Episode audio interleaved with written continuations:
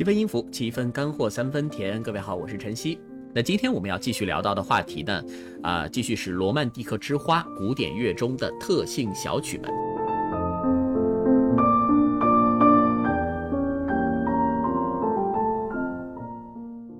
好，那我们上次因为就说过啊，这特性小曲因为特别多，我们就算是两期节目四个小时的时间，其实能分享到的也比较有限，只能说把主流的一些类别都给大家听到。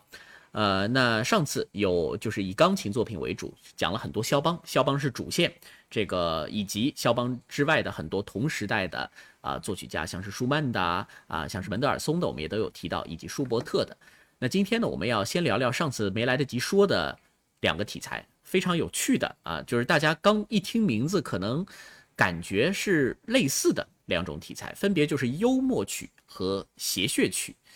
呃，这两个词儿呢，其实我们要论字面意义的话，啊，从这个汉语的角度来说，它有细微的差别，但其实差别没有那么大啊。幽默曲、谐谑曲就是幽默和谐谑，它指代的都是一种很轻松啊、很风趣。啊，让你想笑的这样的一种感觉啊，这可能就是幽默和谐谑。但是如果反映到音乐当中呢，还是有些不同的。相对而言，这两种题材，呃，谐谑曲它明显是一个影响力更大，而且它的规模和变化也更大的题材。那幽默曲呢，则相对来说小众一点。那今天我们的开场作品啊，就先以幽默曲来开始。呃，说到幽默曲里面，大家最熟的应该就是德沃夏克的幽默曲。啊，那这个曲子它尽管名为幽默曲啊，但是大家等会儿在听的时候可以看看，呃，可以听一听，感受一下。就除了幽默，除了这个标题里的幽默，你还能感受到什么样别的情绪？用形容词的方式，大家可以直接打在评论区啊。就是这首德沃夏克幽默曲，除了幽默还有什么情绪？直接回复在评论区即可。那给大家要听到的就是帕尔曼、马友友和小泽征尔直棒啊乐团带来的一个非常经典的幽默曲的版本——波士顿交响乐团的幽默曲。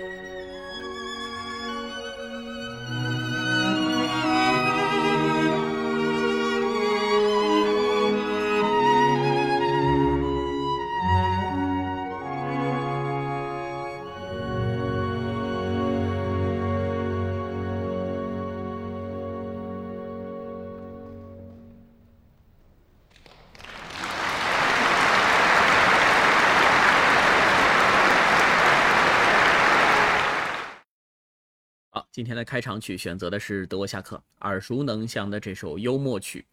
刚刚也问了大家，就是除了标题里的幽默啊，你听这个作品的时候还能感受到什么？可以打在评论区。呃，我看大家回复的很踊跃啊，而且用词很多都是我完全没有想到的一些词儿。啊，我先来说一下这个形形容词的类型啊，就比如说呃轻松随意啊，纯洁。呃，然后正统，偶尔轻松，偶尔正统。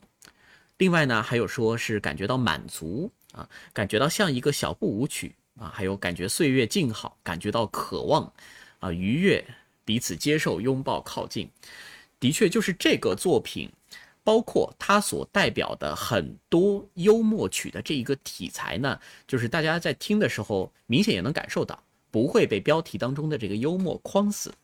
呃，首先呢，幽默曲这种题材，它的创始人并非德沃夏克啊，因为德沃夏克他的主要创作呢，呃，是十九世纪的民族乐派，活跃的时间呢，相对来说是十九世纪的中后半这这样的一段时间。那幽默曲的创始人呢，其实是舒曼啊，呃，其实很多的特性小曲创始人集中在浪漫主义早期的这几个人上，肖邦、舒曼、门德尔松啊，包括舒伯特这几个人可能占据了这个特性小曲创始人的半壁江山啊，甚至更多。所以，舒曼的降 B 大调幽默曲是最早的幽默曲啊，它这这个是一个钢琴的小品式的作品。大家如果去听呢，也会感受到啊，其中有很多诙谐、俏皮的元素，就和这个德沃夏克的这首幽默曲开头的感觉很像。的确，德沃夏克这个作品开头会让你觉得，哎，很轻松。哒哒啷哒滴哒滴哒当，他用的这个音型是一个。类似于一个往前走，但是走走停停这样一个感受啊，所以是情绪在往前流动的时候，又有一些舒缓的这样的一个态势。但是这个曲子最大的变化，我还非常清晰的记得啊，这个呃，这个曲子我第一次听应该还是我很小的时候，所以我当时的一个质疑就是这个曲子为什么是幽默曲？它的中段听起来明明一点儿都不幽默。哒哒滴哒滴啦嘟嘟嘟嘟嘟，相反，它让让我感受到很惆怅。就是德沃夏克很多作品中会有这种斯拉夫的情调。我们说德沃夏克啊，想国想家想妈妈啊，他的这个。呃，但当然，音乐中不止这些啊，只是因为他的得久，呃，因为这段念故乡，所以他的很多时候我们会用这些标签来概括他。但是幽默曲的中间的确给人的是很惆怅的感觉，起码给我是这样的一种感觉，就是潸然泪下的啊。曾经有一段时间，我是非常着迷于这个中段的旋律，所以啊，我们再回过头来说这个幽默曲这种题材啊。呃，这种幽默呢，它是作为这个作品当中的某一种情绪。另外呢，幽默曲它往往题材，就是它的这个规模不大，它相对来说是一个中小型甚至是小型的作品，而且以钢琴曲为主。那像我们刚刚听到的这个啊，小提琴、大提琴交响乐团，那是一个呃，这个已经做了很明显改编的版本。那这个曲子经经常演的时候呢，它也会作为小提琴独奏小品啊、大提琴独奏小品以及纯乐队作品来演奏。所以这个是幽默曲，啊，呃，以后有机会我们也可以听更多啊。但是总的来说，其实幽默曲在十九世纪的特性小曲当中，它不能算是一种影响力很大的题材。影响力比它大的是一个名字有点类似啊，但是却非常不同的题材，就是我们刚刚提过的谐谑曲啊。谐谑和幽默啊，乍一听这个名词儿的这个意思好像有点像啊，但是他们音乐中所呈现出来的状态。却是完全不同的，呃，我们来举个例子啊，肖邦著名的这个谐谑曲啊，作品号三十一，我们来听一下这个开头的部分，大家可以感受到什么？就是跟刚刚那个幽默曲相比啊，它这个谐谑曲这个一开头就会让你感受到这两种题材的气质非常不同。我们就听一下开头短小的这个片段，肖邦的呃这个作品三十一谐谑曲。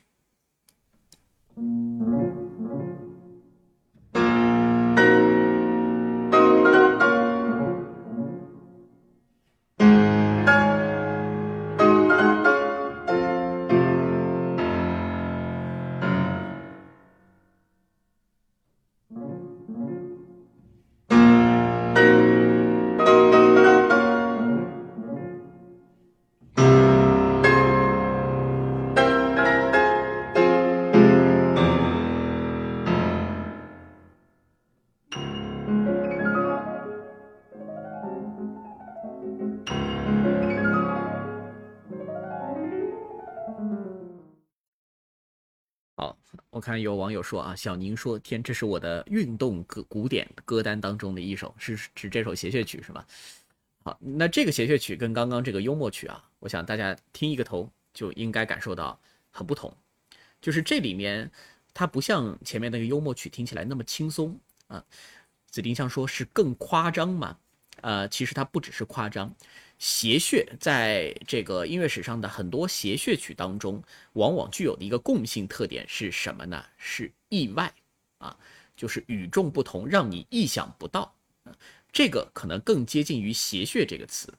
幽默呢，啊，它不仅仅是意外。幽默可能，呃，你说海顿的这个作品啊，我们说他幽默大师，当然惊愕他是一个意外了。但是海顿作品当中对一些音效的模仿啊，像是他的这个呃对猎号的模仿。然后对时钟那个声音的模仿，然后再加上那种乐队的调调，你也会感觉这个声音给你很幽默的感觉啊。但是谐谑呢，它往往会有一些意外性，比如说刚刚这个肖邦的谐谑曲开头，直接就让你意想不到，嘣嘟楞嘟楞，梆梆嘣嘣嘣嘣嘣嘟楞嘟楞，梆梆嘣嘣嘟楞，短短的这几个小的里面，大概有三到四次意外。就本来两个音型让你觉得，哎呦，这首曲子好像是一个很诙谐的小品，咚噔噔，然后突然强音，啷梆嘣嘣嘣嘣嘣，意想不到，结果强音演奏了没几下，突然又被那个小的节奏型打断，啊，所以这个就是肖邦的这个谐谑曲当中的所谓这种意外元素，而很多的谐谑曲呢，这是一个共性特点。其实谐谑曲在最早的时候，应该是在贝多芬的手中。啊，变成了一个很重要的题材，也就是他在浪漫主义之前就已经有啊很多的这样的一些类型和创作，呃，因为贝多芬就是他的交响曲当中啊，尤其是这个第三乐章，他很喜欢用谐谑曲，为什么呢？因为贝多芬之前是海顿和莫扎特啊，海顿和莫扎特呢，往往在这个交响曲的第三乐章，他用的是小步舞曲，所以小步舞曲呢是一个很典雅的一个音乐的感觉。啊，所以就会让这个交响曲听起来非常的淳朴啊，非常的严谨，有宫廷的气息。但是贝多芬呢，他的交响曲想要去更追追求更多的那种张力、冲突、夸张的变化，所以他把第三乐章换成了谐谑曲。大家可以去听听贝多芬啊，这个交响曲、钢琴奏鸣曲。很多这样的情况啊，所谓的这种意外，所以“意外”这两个字呢，可能呃，可能可以作为鉴别啊谐谑曲跟幽默曲当中很重要的一个元素。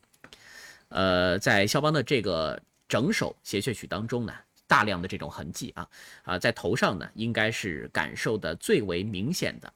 呃，我们这样，因为时间关系啊，今天这个这个谐谑曲，也就是肖邦我们刚刚听到的作品三十一降 B 小调第二谐谑曲，完整播放大概十分钟左右，我们今天就不听完了。呃，我们就放大概前面差不多三到四分钟的这样的一个片段啊，大家来感受一下谐谑曲的特质。那钢琴的独奏家呢是啊，这个有波兰血统的独奏家齐默尔曼啊，他演奏的肖邦同样也是权威。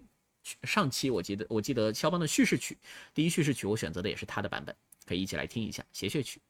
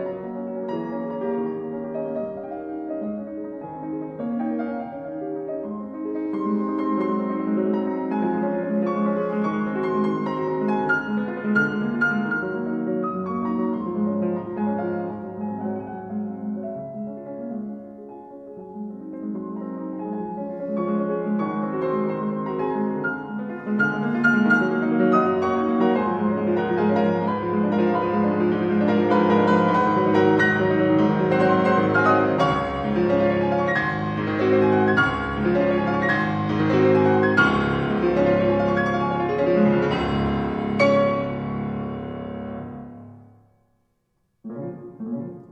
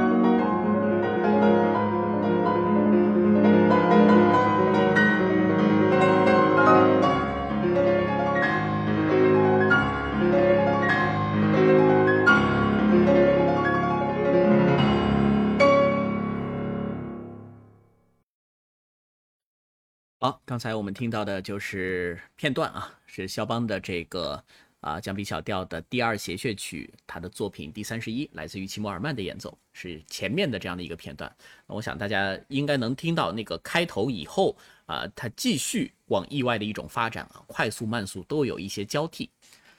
好，今天台风天啊，大家现在我希望大家都是在这个温暖的家中，听着外面的风雨，看今天的直播啊。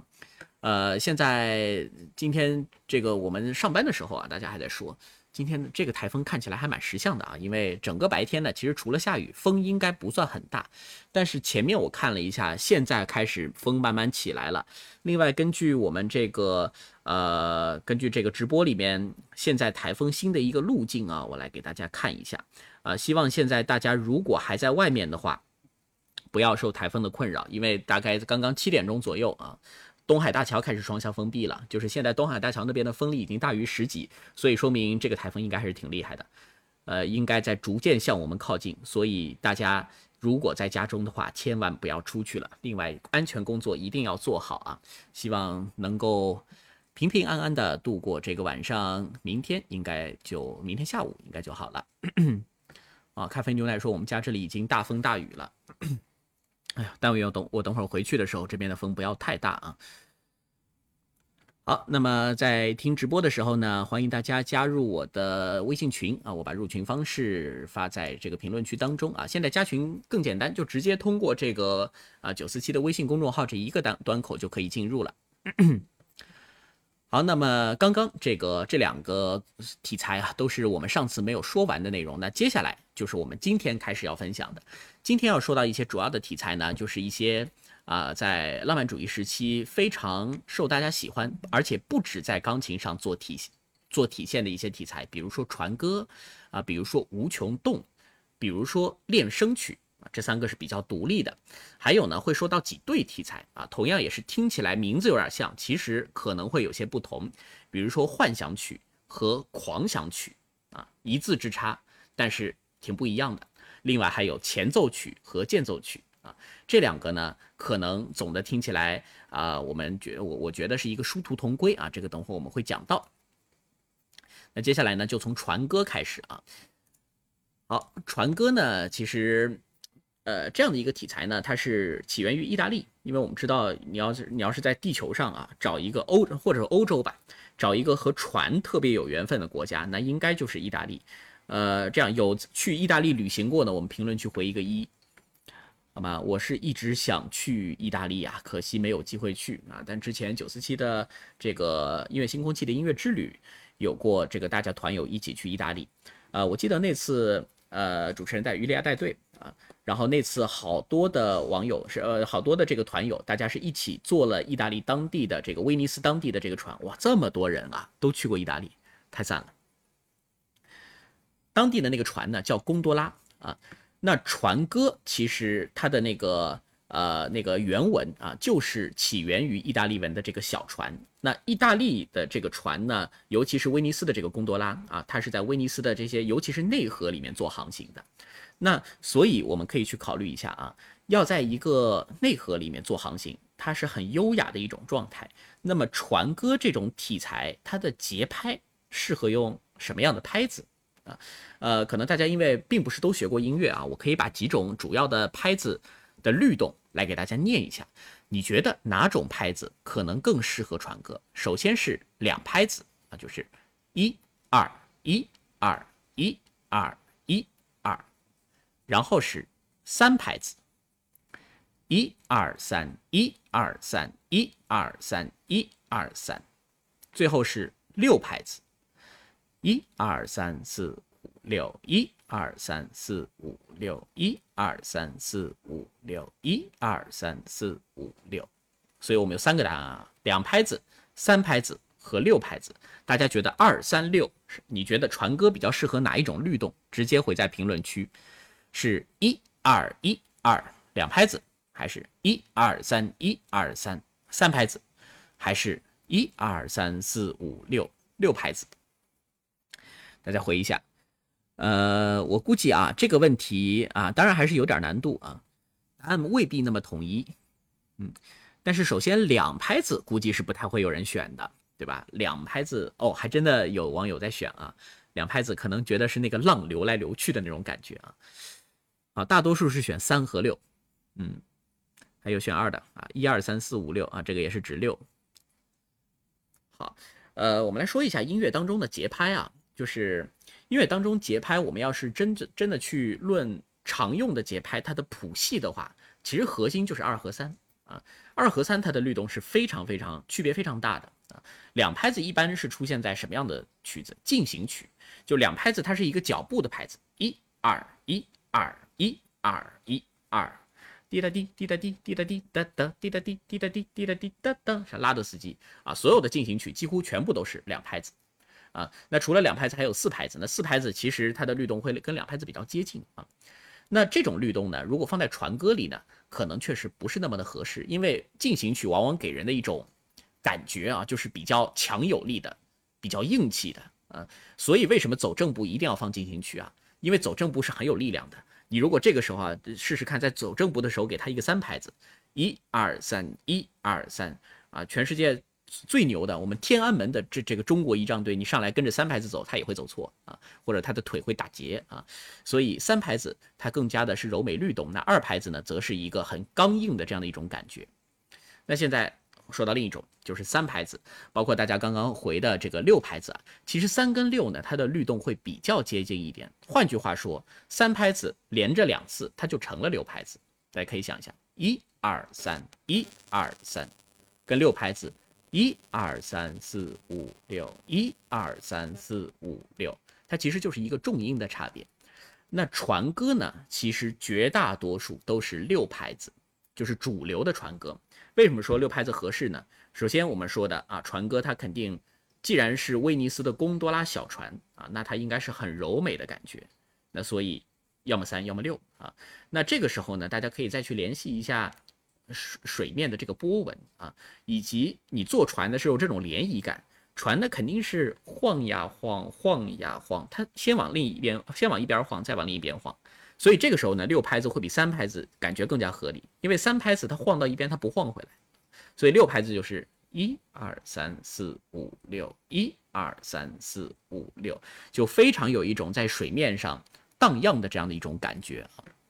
所以这个就是六拍子它带来的一个神奇的力量。所以主流的船歌呢，以六八拍居多，以六拍子居多，它是模仿这种河流的啊绵延的律动的这样的一种感觉。那另外呢，我们说一方水土养一方人啊，就是同样是关于水、关于船的音乐，大家可以去想一下啊，意大利的这个威尼斯啊，水城威尼斯流域的贡多拉船，和我国黄河流域的船工号子，同样都是船和水的音乐，气质完全不同。大家可以去想，那个河本来就不一样，对吧？黄河，尤其在这个川江啊，四川这一段的黄河，那是非常湍急的啊。那所以这个时候，那结合到。这个四川这边船工的这样一个劳作的话，他不可能去用六拍子这么享受的一个拍子的，一定是强有力的二拍子，梆梆巴拉梆梆梆梆，要么四拍子啊。黄河船夫曲典型的一定要用偶数拍，你如果把黄河船夫曲改成一个三拍子或者一个六拍子，那味道就不对了。啊，所以不同的音乐的节拍呢，也会跟着这些音乐的场景来走啊。所以在啊，意大利要模仿这种优雅的贡多拉小船啊，用六拍子比较合适。但换句话说，你如果啊把把这个六拍子拿到黄河，你把贡多拉直接搬到黄河来，这都不用打个浪啊，直接在水面上荡漾两下就翻过去了啊。好，那么说到船歌啊，那我们今天的这个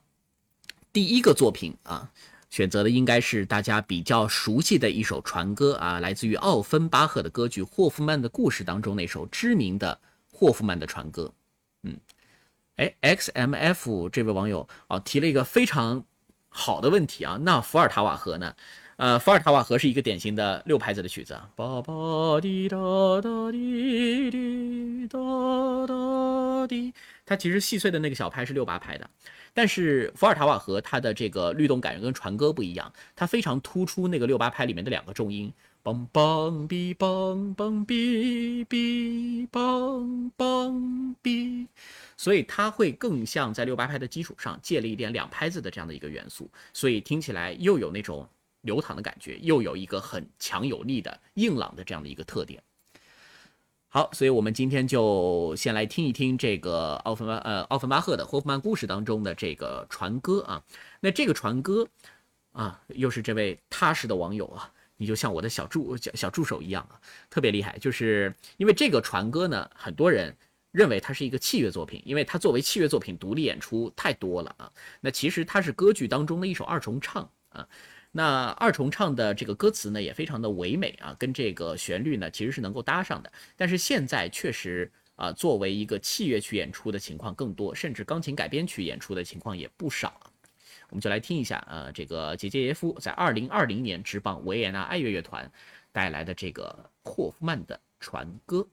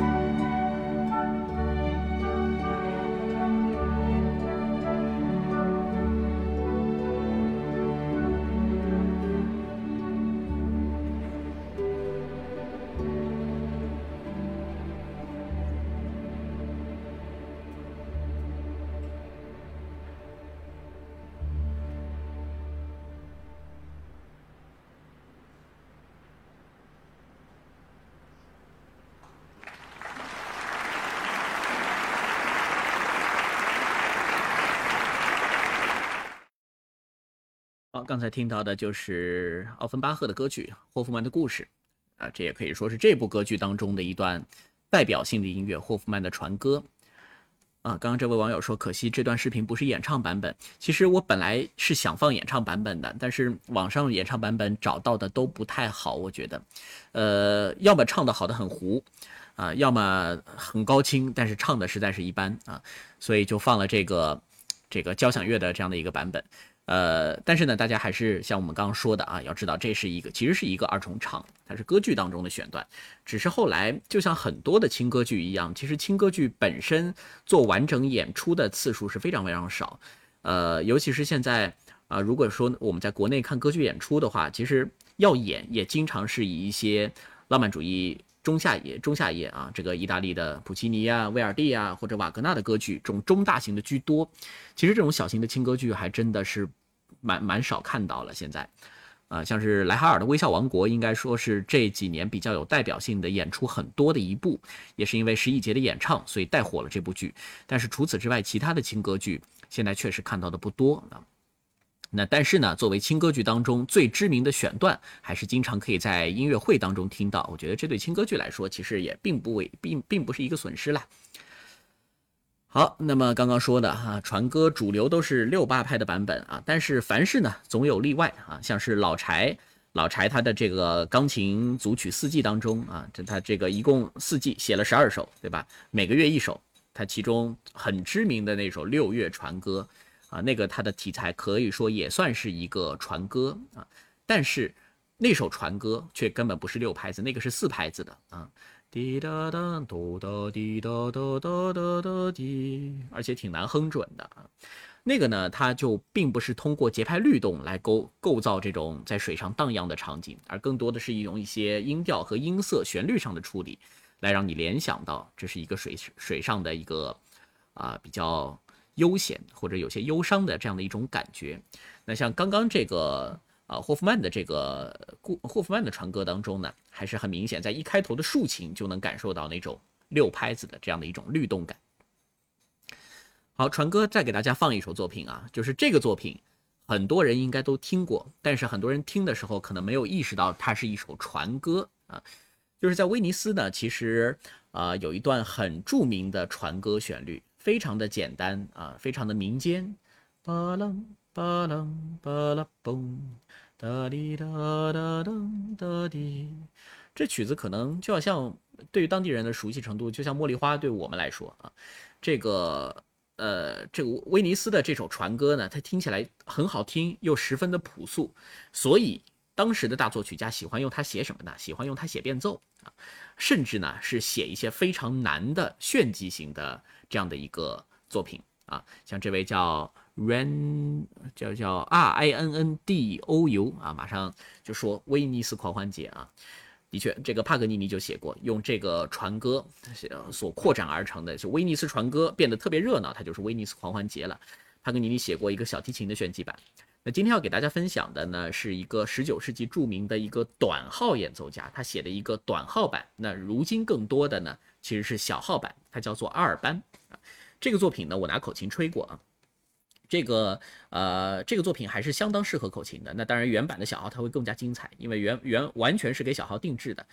在这中间会有各种各样让你瞠目结舌的技巧啊，小号的双吐音啊、三吐音啊、快速的这种连缀的音符、上下的大跳啊，全部都有展现。但是在听那，但是这个作品其实它的本质还是一个很温暖的传歌啊，只是这个传歌呢，到了后来从小号的角度来说，你已经完全感知不到它的特点。但是大家等会儿在聆听的时候可以去注意一下乐队的部分啊，乐队的部分呢，其实还是很多片段当中都保留了传歌本来的面貌和六拍子的这样的一个特点。那选择了这个版本，纳卡利亚多嗯纳卡利亚科夫啊，著名的小号演奏家。他独奏的这个二班的威尼斯狂欢节，那这个呃视频当中啊，这个视频尽管不是非常的高清啊，但是啊这个技巧对于他来说是一个，哪怕是现在也很难有小号演奏家到如此之快和这样的一个清晰度啊。哎呀，可惜这首曲子我没录过，不然我可我可能就放一下我口琴吹的这个版本了啊。那现在我们还是来膜拜一下这个非常疯狂的小号炫技版威尼斯狂欢节。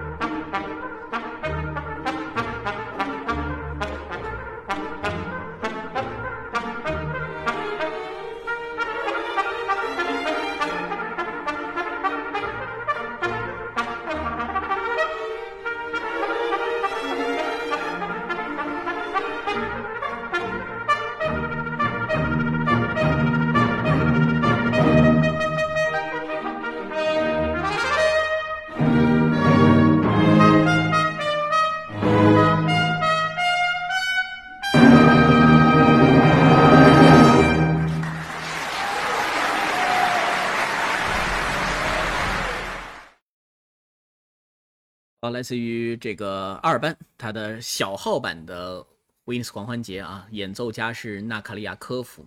非常巅峰级的一个演奏，来觉得他的演奏让你感觉瞠目结舌啊。这个右下角我们点赞二十秒啊，对于这个版本，这个版本也是网上找了很多小号版本啊，还是这个神神一般的存在啊。呃，那这个作品其实中间啊，在这个小号版本中，呃，融入了在当时啊，可以说是呃非常丰富的一些小号技巧。比如说，我刚刚在评论区也是说了啊，所谓双吐音啊、三吐音啊，呃，可能没有学习过管乐的大家会对这些词儿比较陌生啊。那什么叫吐音呢？其实就是几乎所有吹奏乐器啊，包括我们口琴，想要把一个音断开，那都是要用到舌头的。啊，也就是舌头发出突突突突突突突的声音，大家可以现在在屏幕面前试一下，你发这个突突突突突能发多快？突突突突突突突突突突突突突突突突突啊！那呃，那我的极限速度如果是一下的话，突突突突突突突突突突突突突突啊，差不多是这样的一个速度。那你的光靠一个舌头，就是速度毕竟有极限，对吧？那所以呢，在有些特定的情况下啊，吹管乐器也是绝大多数都有会用到第二个技巧，叫做双吐音。那这个除了舌头呢，还会用到喉咙的力量，也就是发出一个叫突哭的声音，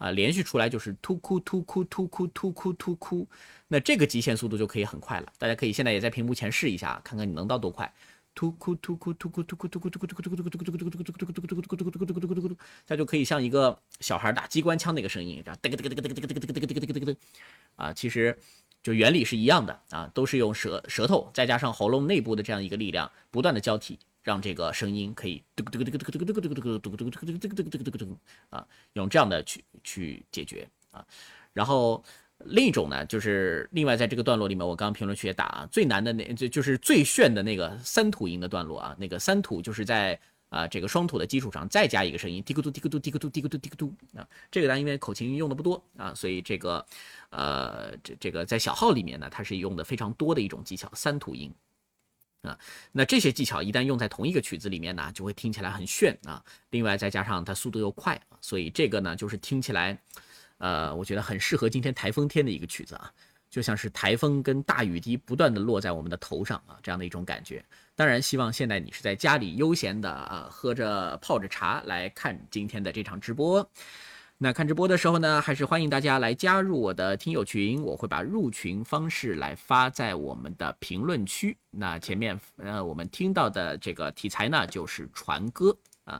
呃典型的传歌，霍夫曼的传歌啊，以及非典型的这种啊这个威尼斯。威尼斯船歌所带来的这种发散，好，即可加入听友群。好，我已经发在群里了，已经发在这个评论区当中了。那接下来呢，呃，我们就来听一下第二种题材啊，今天要分享到的传歌后要说的是无穷动啊，无穷动，顾名思义啊，无穷就是那个没有极限的那个无穷，动就是。动来动去的动力的动啊，那无穷动呢？它这种小型题材的名称呢，啊，最早的时候刚出来的时候，它就是指代一种以快速音符见长的这种器乐曲啊，就是从头到尾可能很多的篇幅，它都是在用急速的这样的一个速度来演奏，而且音符听起来是天花乱坠的。其实某种意义上啊，就是这个啊，我们所听到的刚刚这个威尼斯狂欢节。啊，它的后面几段就有这种无穷动的特征啊，你感觉音乐停不下来，一直在往前推进啊，啊，当然无穷动还有另一种类型，那就是啊，音乐呢可能并不是从头到尾都听起来那么快啊，但是呢，它却会给你一种一气呵成，似乎永远停不下来的感觉。那今天的这两种类型我们都会听到啊，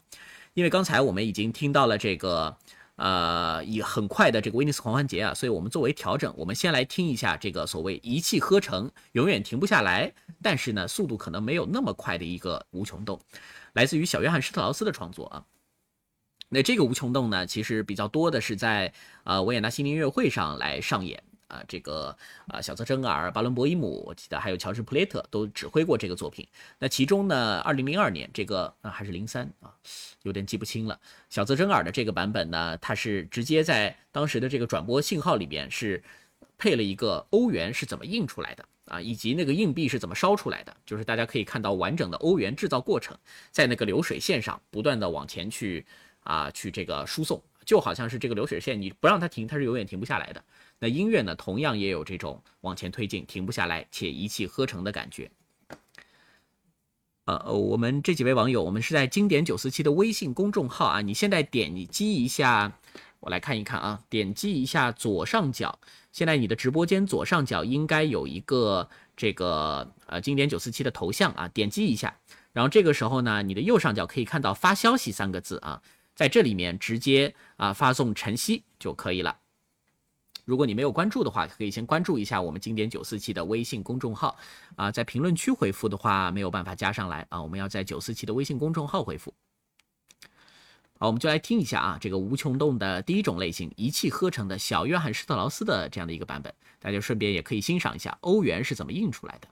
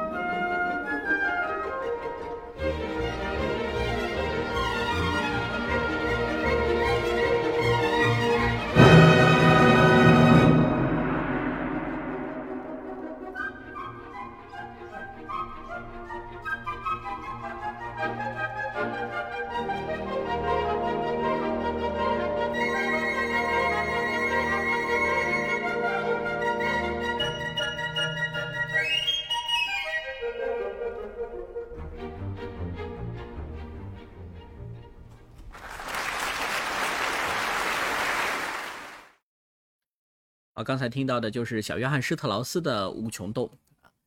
评论区这个 DSM 回财源滚滚啊，特别形象，因为这听起来就是一个很喜感的曲子。所以，我们从题材的角度来说呢，刚刚这首《无穷动》啊，听起来就是我们常说一个音乐作品经常会有复合题材的情况，就是它的题材归属不仅是一种，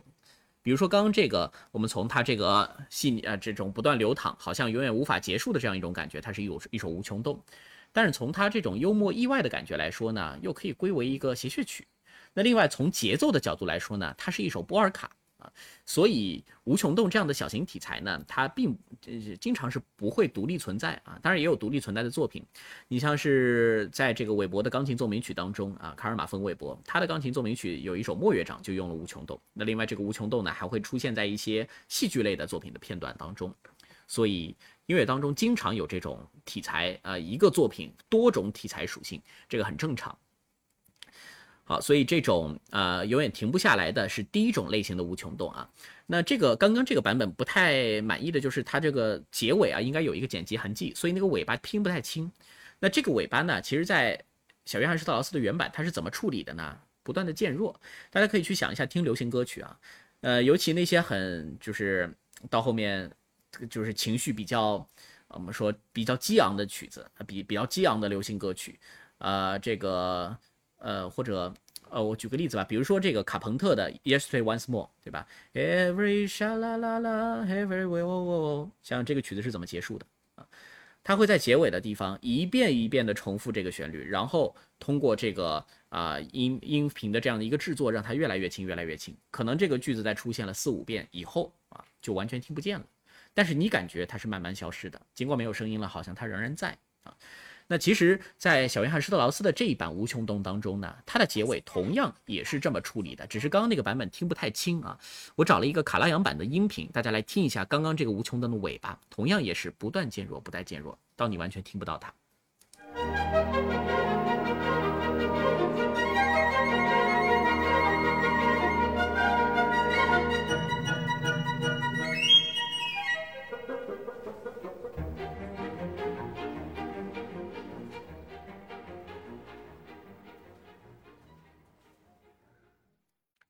其实重复了四遍啊，噔噔噔噔噔噔噔噔噔噔噔噔噔噔噔噔，然后越来越轻，越来越轻啊，让你觉得听不到啊。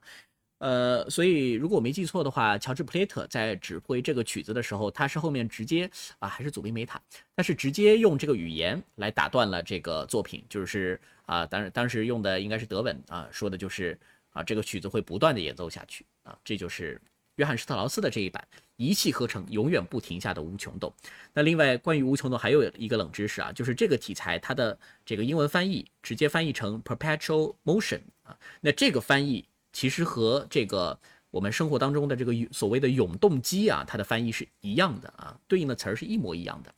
所以无穷动跟永动机它同源，更说明了这个题材它的这样一个很有趣的特征。好，听起来这个是第一种啊，很有趣的无穷动。那无穷动还有第二种，这个也是更符合这种题材原本的样子，也就是用很密集、快速的十六分音符来写成。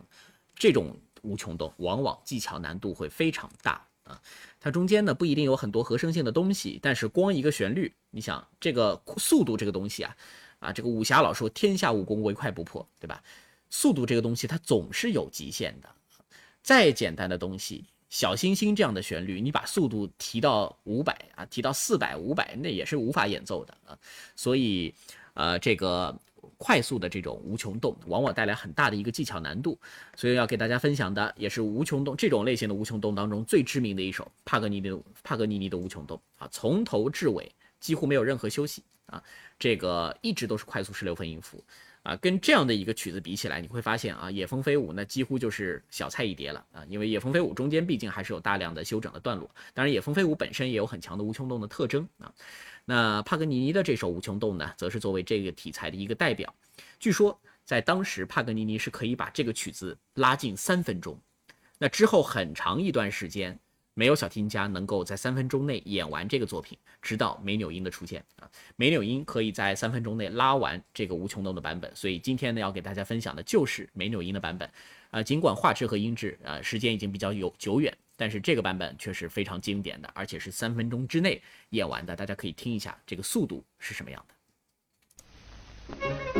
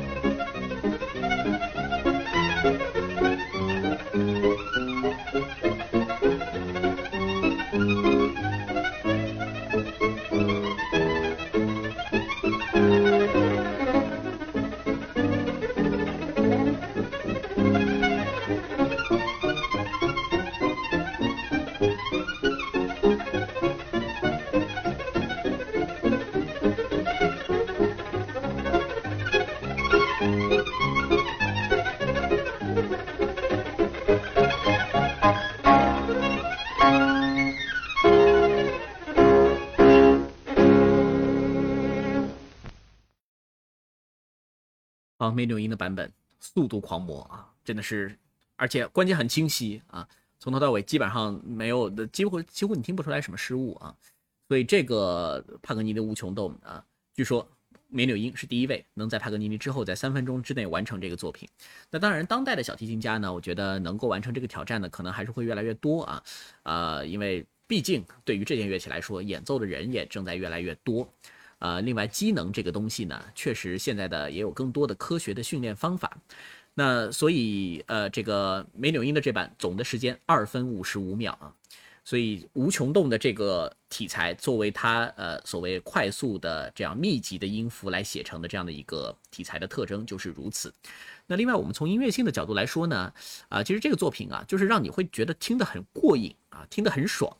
呃，倒是不一定说它有多好听啊，但是会让你听完以后感觉哦酣畅淋漓，而且会对演奏家的技术由衷的佩服啊，典型一种炫技特色的，对，没错，炫技演奏啊，有这样的一些特色。另外，这个无穷动啊，你敢相信这个无穷动是有口琴版的？因为我大概在大学的时候练过这个曲子的第一页。其实无论什么乐器啊，如果你去练无穷动，你就会发现有个什么问题啊，就是这个作品其实它对你的第一考验未必是。对于我们来说，当然是吹吸啊、跳孔的这样一个速度；对于小提琴，可能是这个手指的速度。但它首要的考验可能未必是速度，而是耐力，就是你能否坚持到最后。而且它的这个，说实话，第一页还是比较简单的啊。到了第二页以后，我就放弃了。我想，为什么要为难自己呢？因为就算口琴能够吹出来啊，这个也不可能跟上小提琴的这种灵动和轻巧。那几乎只有小提琴能够演奏出这种魅力。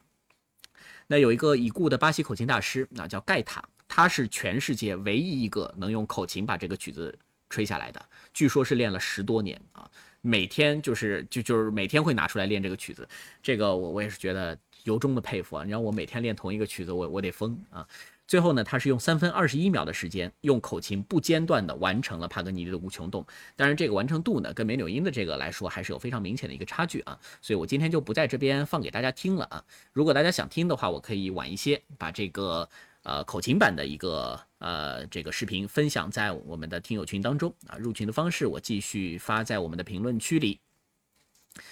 好，听完了很过瘾啊，弦上可以点烟的哈，海上钢琴师的著名的。呃，场景啊，那接下来我们就来一个慢速柔和一些的呃特型小曲的题材练声曲啊，治愈一下大家